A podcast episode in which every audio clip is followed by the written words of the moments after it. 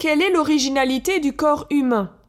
Par sœur Roseline de la Sainte Espérance, petite sœur de la Consolation. Deuxième partie. Nous considérerons cette fois les organes génitaux et le comportement humain. Les organes génitaux. Les animaux ont une sexualité purement instinctive.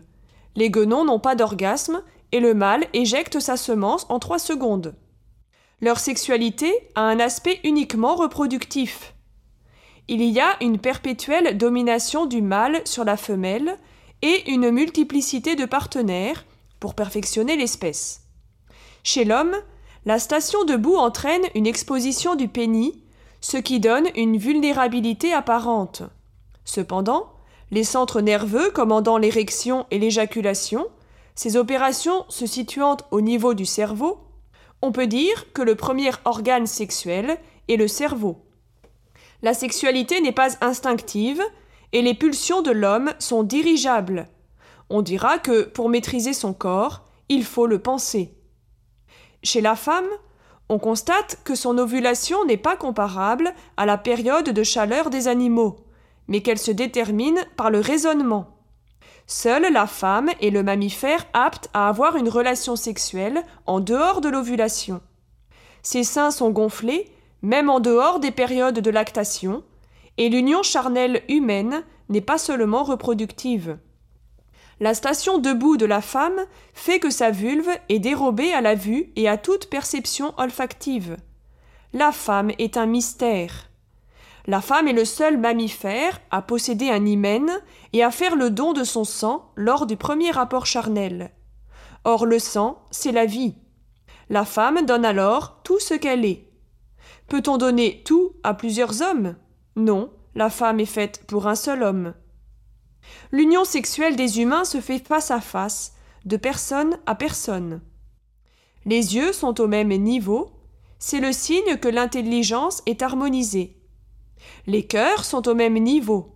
C'est le signe que l'homme et la femme se font le don irrévocable de leur attachement mutuel, de leur vie.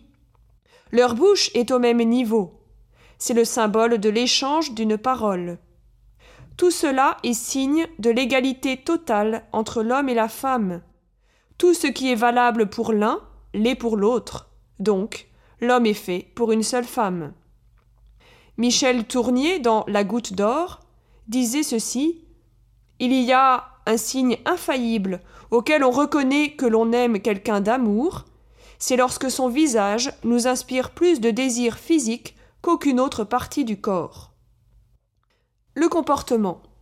Celui des animaux est estimatif. Ils ont dans leur psychisme une capacité d'adaptation de leur comportement, de gouvernement selon l'environnement. Ils ont une faculté de saisie, dans chaque situation concrète, de ce qui se rapporte à leur bien personnel, ce qui est nuisible, agréable ou dangereux, ce qui est profitable à l'espèce. Grâce aux instincts, l'animal ressent le monde, mais ne le comprend pas.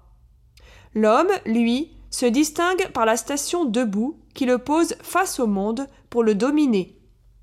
Il ne s'adapte pas au monde, mais adapte le monde à lui et agit face aux objets en les considérant comme un tout, une chose en soi, qu'il peut utiliser et faire fructifier. L'homme n'a aucune mesure, il est capable d'être sans borne, de se déchaîner en génocide et carnage, et devenir bestial et cruel, et cela volontairement.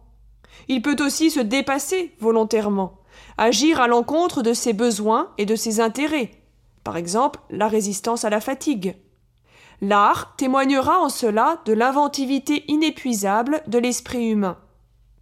L'homme n'a pas d'instinct, mais des tendances instinctives qu'il peut dépasser si telle est son intention.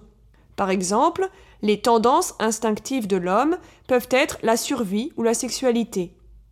À la naissance, l'être humain n'a qu'un instinct, celui de succion. Quand il est né, l'être humain est complètement démuni. Il est totalement inachevé, et il est totalement dépendant. L'éducation lui permettra de conduire sa vie d'une façon responsable et de la mener à sa perfection.